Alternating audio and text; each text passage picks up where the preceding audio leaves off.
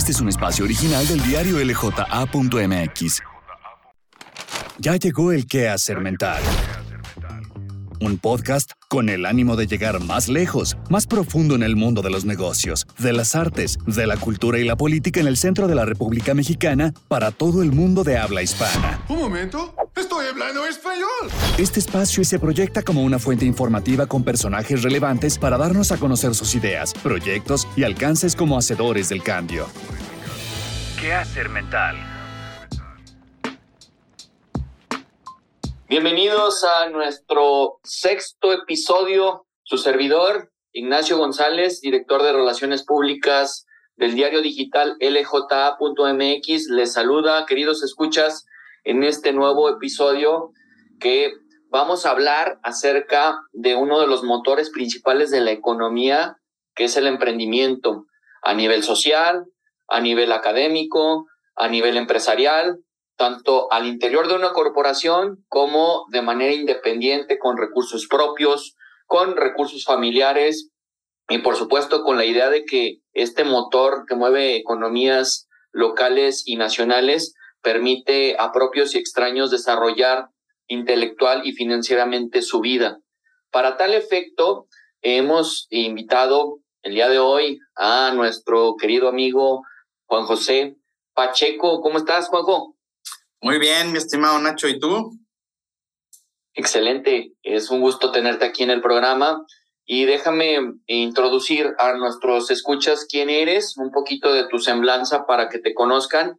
Eh, no, no hablaré de toda la semblanza, pero sí de los puntos más relevantes y sobre todo de lo que creo que es eh, muy puntual en tu personalidad, que es el mundo del emprendimiento, el mundo de dar oportunidades a otros, conectando eh, mercados y conectando herramientas. Vale, vale, gracias. Eh, él, Juan José Pacheco, es eh, ingeniero egresado del Tecnológico Monterrey desde hace tiempo y además ha trabajado en el sistema del TEC de Monterrey desde hace más de 10 años en el sistema el emprendimiento propiamente, ¿no? En diferentes etapas, ¿no? Del lanzamiento de ventas, de productos y liderando la incubadora del Tecnológico Monterrey, así como su propio ente de aceleración de negocios. Em, ha participado en startups de inteligencia artificial en América Latina, también ha, diseñado y, e impulsado programas a nivel Latinoamérica, en eh, particularmente en Bolivia y también en otros países que han pedido de su expertise y de su capacidad para poder liderar proyectos. Actualmente es el director de el Instituto de Emprendimiento Garza Lagüera en el sector occidente de México y eh, por supuesto también es profesor de cátedra y buen amigo que le gusta viajar, conocer el mundo y poder conectar a personas alrededor de México y de todo el lugar donde él aterriza. Bienvenido, mi querido Juanjo, otra vez. Aquí vamos a hablar acerca de lo que nos gusta, que es saber emprender y conectar mundos que parecieran extrañamente desconectados, pero que ahí están. No, te agradezco mucho la invitación, Nacho. De verdad, es un gusto estar acá. Eh, me encantan las conversaciones también, sobre todo con cerveza, que ahorita estamos en horario matutino, pues no hay. Eh, y, pues bueno, un, pequeño disclaimer para la, la, audiencia. Soy sonorense, entonces así hablo, no, no es que esté enojado, traigo lo golpeado de nacimiento. Así es, de Ciudad Obregón, Sonora, para el mundo. Así es. Juanjo, vamos a empezar a charlar acerca de este tema. Mm, ¿Por qué es importante el motor del emprendimiento en México, a sabiendas que las políticas públicas del gobierno actual abandonaron todo programa para emprendedores y que se quedó en manos prácticamente de las personas con sus propios recursos y algunas academias como el Tecnológico Monterrey? ¿Cuál es tu posición al respecto? No, pues el emprendimiento es parte de mi vida y yo estoy bien convencido que transforma realidades. Eh, quiero separarlo en, dos. Eh, uno es el tema de la mentalidad de emprendimiento per se y otra cosa es lo que todo el mundo ve eh, evidentemente, ¿no? Que son las empresas, las startups de alto impacto, etcétera, etcétera. Eh, sin una cosa no hay la otra, ¿no? Y al final, esta capacidad de empoderar a las personas para que de acuerdo a sus condiciones, a sus capacidades, puedan, por ejemplo, idear eh, soluciones en mercados eh, en donde de repente pasan años y no se ven cosas nuevas, ¿sí? Y, y, en, y en, eso aparecen estos extraordinarios emprendedores y emprendedoras disruptivos disruptivas que eh, mucha gente luego las califica como, ah, caray, eh, inventaron una necesidad, ¿no? Porque realmente la necesidad siempre estuvo ahí, pero se necesitaba de alguien empoderado eh, que tuviera esta capacidad mental de, primero de desafiar el status quo y después de empezar a integrar distintas soluciones basadas en, en, cosas que vemos todos los días, ¿no? Pero que de repente no son tan evidentes para, para otros hasta que las vemos frente a nuestros ojos. Y, esa, y esa capacidad que tiene que ver mucho con la creatividad en primera instancia, pero también tiene que ver mucho con la innovación, porque la innovación es llevar la creatividad a, a un plano físico y beneficiar eh, pues al mundo, ¿no? A la gente, a un mercado determinado, al medio ambiente, etcétera, etcétera. Entonces, eh, imagínate un mundo en donde no hubiera personas con estas capacidades, eh, tanto creativas como de ejecución, eh, para llevar innovación, pues estaríamos viviendo como hace, como hace mucho tiempo y pues la verdad es que a mí en lo personal me importa y me ocupa mucho empoderar a la gente para que paulatinamente empiecen a ver cómo transformar eh, estas realidades. Y, y, digo, eh, como dicen en mi rancho, ¿no? Con dinero baila el perro, creo que es más bien con recursos. Y es otra capacidad de los emprendedores, ¿no? Dependiendo de sus características, hay quien la tiene más fácil eh, que otros, esto hay que decirlo también. pero esta capacidad de ir, ir por recursos, ir por los eh, aspectos mínimos indispensables que requiere una idea para empezar a testearla y empezar a, tener retroalimentación de usuarios, eh, pues no la tiene todo el mundo, ¿no? Eh, insisto, ¿qué tan importante es el emprendimiento? Pues imaginemos un mundo sin personas de este tipo y cómo sería la vida, pues yo creo que sería bastante, bastante gris. Pues mi, Ahora, en tu rol de mentor, también porque identificas algunas cualidades en las personas que quieren emprender. ¿Cuáles son las características o las exigencias que debe tener una persona para poder crear un modelo de negocio o satisfacer una necesidad? Uy, me ha tocado ver muchos arquetipos de emprendedores. Eh, realmente no creo que haya un perfil único, pero sí hay características afines, ¿no? Como e-, esta capacidad de de ser resiliente y no importa la cantidad de madrazos que te, que te pasen en el camino, eh, esta, esta virtud de levantarte y, aprender de lo que salió mal para hacerlo otra vez, pero diferente, un poquito mejor o peor, no lo sabemos. Eh, pero eh, esa perseverancia es, es clave. Y, en mi caso me hace distinguir entre emprendedores que están ahí por moda que dijeron, ahora le vi, vi un programa en la tele y yo también quiero, quiero emprender. Y la gente que realmente tiene esta vocación de retar el status quo y hacer las cosas distintas. Obviamente por, eh, hay muchas motivaciones detrás, ¿no? La, económica, eh, pero también eh, la parte de dejar una trascendencia, de que se acuerden de uno. Todas estas son características inherentes de, de la condición humana. Y eh, también, este es clave en, estos tiempos, e, este temple para manejar la incertidumbre y la ambigüedad, porque eh, pues estábamos acostumbrados eh, a que nos dijeran cómo vivir, ¿no? Y, la secuencia y los patrones para tener una vida perfecta. Y sales al mundo y te das cuenta que pues la teoría es eso, teoría. y, y a veces te sirve para adaptarla a tu condición y a tu realidad y, y, si no tienes esta capacidad de autogestión para los tiempos, eh, sobre todo actuales, en donde de repente hay una pandemia y echen para atrás todo y pues invertiste tu lana en un restaurante, pero la raza ya no puede ir a comer, bla, bla, bla, eh, pues o te, o te haces más fuerte o te paralizas y, y, pues también está bien, ¿no? ¿no? El emprendimiento no es para todos, pero, pero son dos características que yo veo muy, muy importantes en, en quienes sí eh, de repente tienen una carrera larga, exitosa como emprendedores. Ya, comprendo. Y vamos a tomar un dato respecto a este mundillo del emprendimiento. Según el Global Entrepreneurship Monitor, eh, del 2020 afirma que en México existen alrededor de 8.6 millones de personas que trabajan por cuenta propia o en microempresas, de los cuales el 60% requiere financiamiento. Decías que el dinero no es lo más importante, pero sin dinero creo que sería imposible poder hacer un modelo de negocio o emprender por cuenta propia. Los sistemas de financiamiento que son diversos en, en México y en el mundo, ¿qué tan cercanos y qué tan afables son con nuestra nueva realidad post-pandémica? Uy,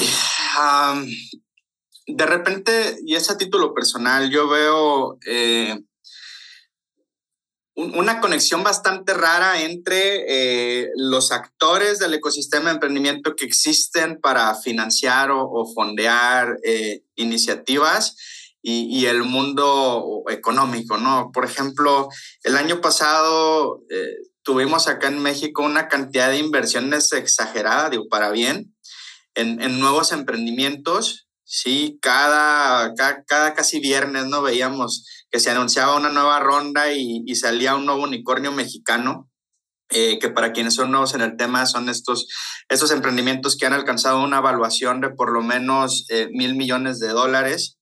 Eh, y, de repente eso hacía parecer que es algo bien fácil, ¿no? Que vas a tirar una idea al aire y van a caer 100 inversionistas que te van a decir, este, yo, yo le quiero meter, eh, y aparte con mejores condiciones que, que mi colega fondo de, de junto. Eh, la, la, realidad es que, digo, eh, no es algo fácil y no, y no es que no exista financiamiento, simplemente pues hay que entenderlo desde, desde, la perspectiva que tanto los bancos como los fondos de inversión, su negocio es invertir en, en, empresas que les vayan a dar eh, dividendos y rendimientos, ¿no? Eh, un fondo eh, existe y trae una estrategia de entrada y también una de salida, porque no se quiere quedar contigo para toda la vida. Creo que ese es uno de los paradigmas que, que son muy saludables de repente a la hora de entender el emprendimiento, ¿no? y también discriminar entre el tipo de emprendimiento que recibe inversión. Por un lado, tenemos emprendimientos, digamos, tradicionales que son la base de la economía y son muy necesarios también. Eh, y quizás esos, esos negocios con, con una buena inversión inicial, eh, pues luego ya no necesiten una inversión subsecuente y, y, y estén eh, dejando sonrisas a los comensales en una ciudad determinada, ¿no? y hay otros tipos de, de, emprendimientos con mucho más riesgo, que son de alta tecnología, que por la misma concepción del, del producto, pues necesitan varias rondas porque la ciencia y la tecnología pues no son baratas y menos en, en contextos como el nuestro. Eh, y, y, también son de alto riesgo porque en primer lugar son de repente soluciones eh, que comercialmente hablando son raras. O sea, es muy fácil vender, puedo hacer anuncios comerciales acá, ¿no? Eh, supongo. Adelante. Venga. Es más fácil, es, es, muy fácil aparentemente innovar una nueva versión del gansito porque la gente nació, creció y casi casi murió con el gansito y dicen, ah, órale, el gansito ahora viene en paquetes de tres, este, porque la gente tiene más hambre, ¿no? Y esa es la innovación. Eh, entonces, comercialmente hablando, es muy probable que la raza diga, órale, y esta está más barato eh, Gansito a todo dar porque optimizó en, en, en, en recursos, en el tema del, del, empaque, bla, bla, bla, ¿no? Pero cuando te están hablando, no sé, de una, de una nanopartícula que va a servir como recubrimiento para quién sabe qué, en qué industria, primero, todo el costo que implican las pruebas, las, las, regulaciones, probablemente las certificaciones que te vayan a pedir tus clientes. Y, y, pues ocupas mucho, mucho billete, ¿no? Para financiar ese tipo de, de, emprendimientos que no son eh, linealmente hablando, nadie se lo espera, por eso son disruptivos. No sé si me fui un poco por la tangente, pero tengo confianza. No, no, desde, desde luego. Hay un emprendimiento tradicional que son las mermeladas, las salsas, los puestos de tacos. No tengo nada en contra de ellos porque al final de, cuentas generan economía e ingreso a las familias en México. Y por el otro lado, este otro emprendimiento que sí va más allá de la simple necesidad cotidiana del consumidor, que es el que investiga, el que innova, el que tiene un factor de disrupción y un proceso mucho más largo y detonativo a nivel económico que de pronto no es tan sexy ni es tan inmediato como aquellos. Entonces creo que son necesarios para poder evolucionar a nivel social y a nivel económico. Por otro lado, Juanjo, ya hablamos del tema del financiamiento eh, y eh, qué hace la academia para poder formar a mejores eh, profesionistas, para poder tener programas de alta dirección y también tener programas de mentoreo y de asesoría empresarial en México. entiendo muy bien, como lo hice en la introducción, que tú diriges un instituto de emprendimiento cuál es su función y si esta función en el resultado final está medida, cómo podemos visualizar sus resultados. Sí, justo, gracias Nacho. no, nomás hago una, una mm, aclaración, eh, porque pasó un montón de cosas entre la invitación que me hiciste al podcast y, este día, ¿no? Yo efectivamente dirigí el, Instituto de Emprendimiento en el TEC en un campus, en, en Campus Sonora, que está en Hermosillo. Eh, pero después me vine a la parte del instituto que eh, es de emprendimiento práctico, digamos, eh, programas de incubación, de aceleración, y ahí estuve en, Occidente. Y hace unos días empecé un nuevo rol a nivel nacional. Entonces, los programas que tengan que ver con incubación y aceleración del TEC son acá con tu servidor. No obstante, pues tengo casi 10 años dando clases y pues de primera mano lo que se siente y qué hay detrás de la estrategia para que por ejemplo, tengamos ya bastantes años dentro del top 5 del Princeton Ranking Review, eh, que es un ranking que mide eh, las condiciones para los estudiantes de pregrado que tienen que ver con emprendimiento. Y, el TEC es la, única universidad fuera de Estados Unidos que está en el ranking. Eh, bueno,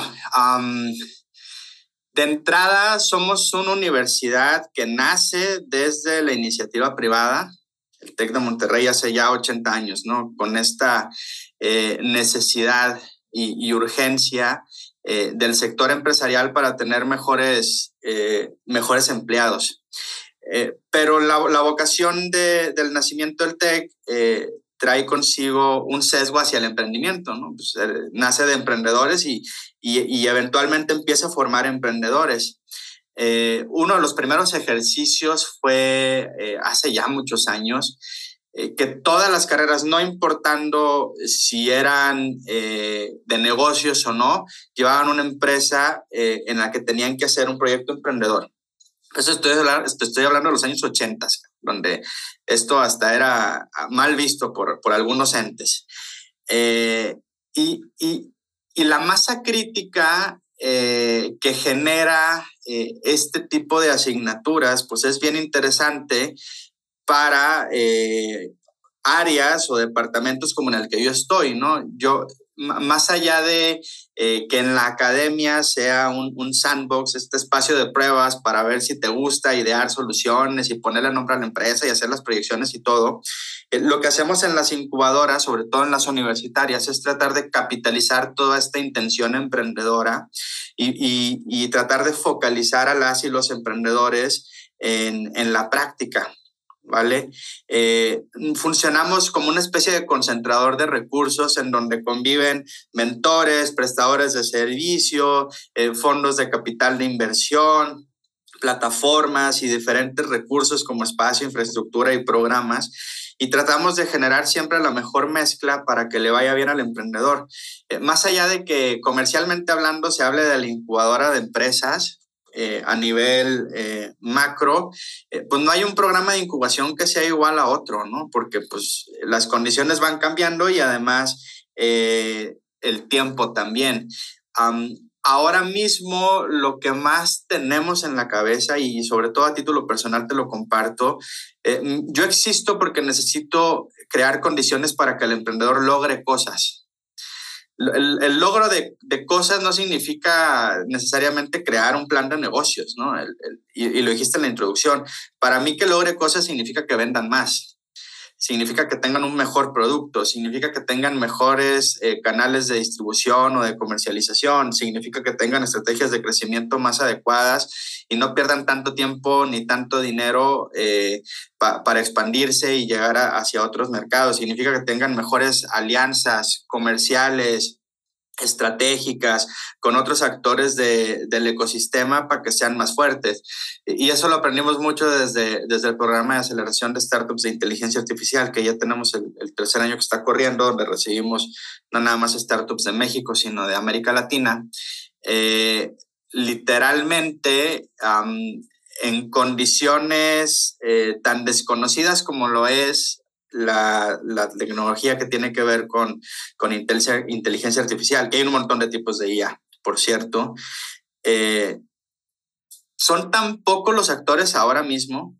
Yo creo que en unos años esto ya va a ser como lo que, el, el, regalo que trae las azucaritas, ¿no? Y va a haber IA en todos lados. Ahorita ya lo hay, pero no, no somos conscientes de ello que si no se hacen estos bloques de colaboración, pues es más tardado y más complicado, primero, abrir mercado y segundo, desarrollar mejores, mejores algoritmos en este caso, ¿no? Eh, entonces, eh, resumiendo un poco la respuesta a tu pregunta, la semilla se, se planta dentro de la academia y después áreas como la que me toca dirigir, eh, existimos para que quien ya tomó la decisión de emprender pueda lograr cosas más rápido, eh, más fácil, si se pudiera decir, porque siempre es complicado, y con los mejores recursos disponibles a la mano. Es decir, que tú eh, cruzas una línea en el tiempo facilitándole recursos, tanto financieros, intelectuales, relacionales, humanos, y al final esa es tu labor como entidad académica y también como persona que quiere que produzca un bien mejor aquella, o al menos se lleve una experiencia. Si no es exitoso el negocio, la experiencia misma vivida dentro de la institución le va a ayudar a vivir otro tipo de experiencias o a pedir más o en diferentes formas también es un proceso de enseñanza para quien lleva contigo, tanto a nivel profesional como a nivel de desarrollo de proyecto. Y, además piensa en esto, Nacho, digo, porque a mí me toca entrevistar personas para puestos de trabajo más o menos seguido. Em, y hipotéticamente, si llega alguien contigo y te dice, oye, tengo tres maestrías, pues órale, qué padre. O sea, pasaste por un montón de materias, eh, se, probablemente sacaste buenas calificaciones. Ya, no me voy a meter en el tema de la tesis, ¿no? Pero eh, por la coyuntura actual. y, está, está bien, digo, pues tienes tres maestrías, padrísimo, colecciona maestrías. Y por otro lado, ya una persona... Y doctorado y postdoctorado y nueve certificaciones en ABC. Y hay que, también hay que ver las condiciones, ¿no? De los grados, cómo se obtuvieron, qué investigaciones, este, eh, pero digamos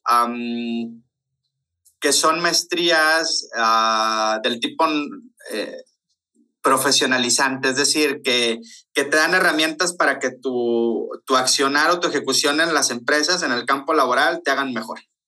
No, no, no maestrías del tipo eh, de ingeniería dura, por así decirlo no meterme en camisas de once varas, ¿no? Pero quizás me pusiste una trampa o yo me la puse solito.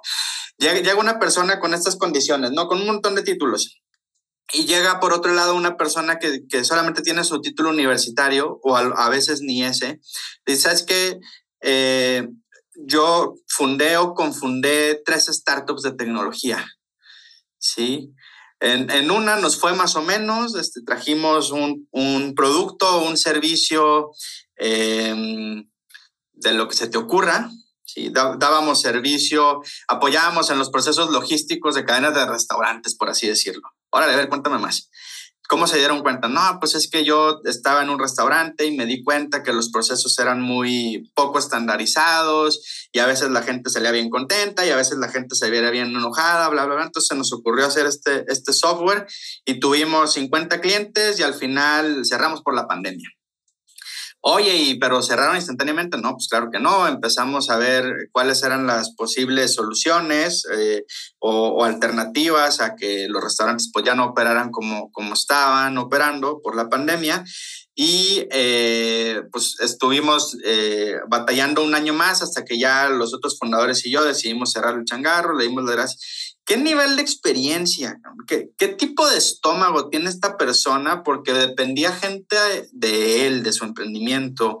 Em, posiblemente invirtió gran cantidad de sus ahorros y, y, al final del día te pueden dar cátedra y te pueden dar eh, un montón de lecciones sobre qué hacer en condiciones muy duras.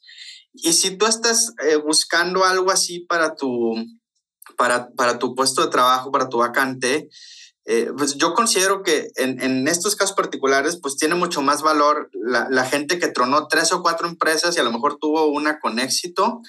Eh, así vienen y me dicen, ay, pues tengo tres maestrías. Eh, insisto, tendremos que ver la particularidad de, de, la posición de trabajo, pero de entrada es súper interesante la formación que recibió un, un, fundador o un cofundador en startups por sobre todo estas características que te comentaba al inicio, ¿no? De resiliencia, de, tolerancia a la ambigüedad, eh, etcétera, etcétera, ¿no? Pero no sé si por ahí va la pregunta.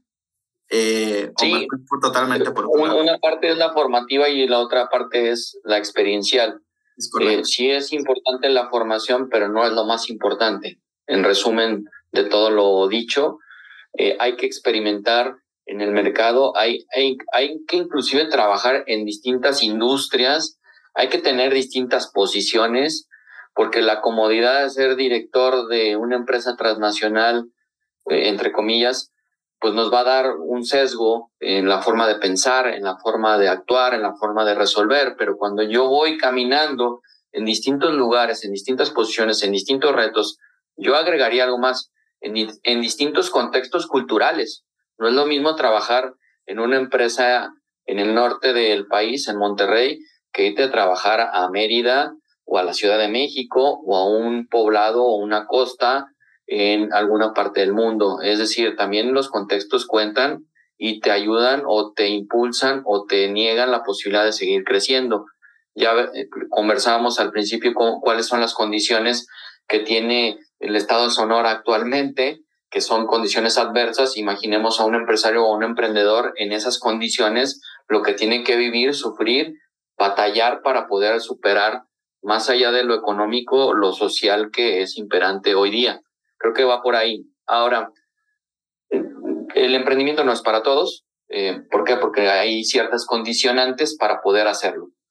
Y por contraparte, tenemos a este personaje que también tiene este sentido del quehacer al interior de la corporación o de la institución a la que trabaja, el intrapreneur.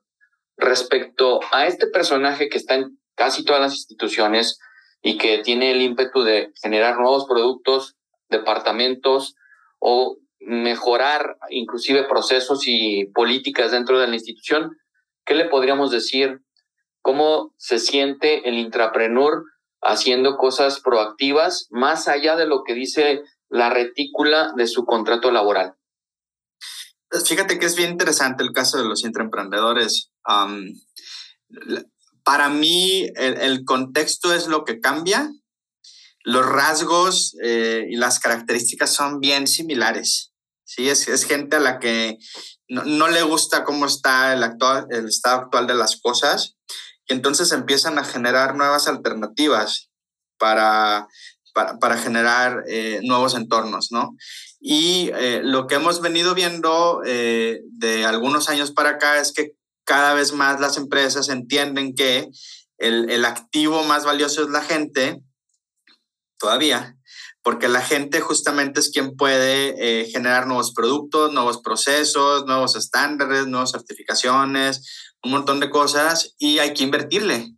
Entonces, porque no es de gratis, ¿no? Eh, a pesar de que por sus mismas características y rasgos, este tipo de empleados eh, encuentran la manera, pues siempre es más fácil cuando eh, hay una convocatoria dentro del corporativo o de la empresa que dice que a quien proponga una, una solución para resolver el problema en tal departamento, se le va a apoyar con o se le van a dar estas condiciones y, y, se le va a fondear también para que pueda llevar a cabo el proyecto, etcétera, etcétera. Entonces, pues eso de repente eh, hace más fácil la labor del, del intraemprendedor o del intrapreneur, como dices tú, eh, e incentiva a quien eh, no lo es, eh, porque yo creo que es más por elección. Todos podemos ser emprendedores, no todos queremos, eh, a eso me refiero con no es para todos, eh, pues que más gente empiece a investigar sobre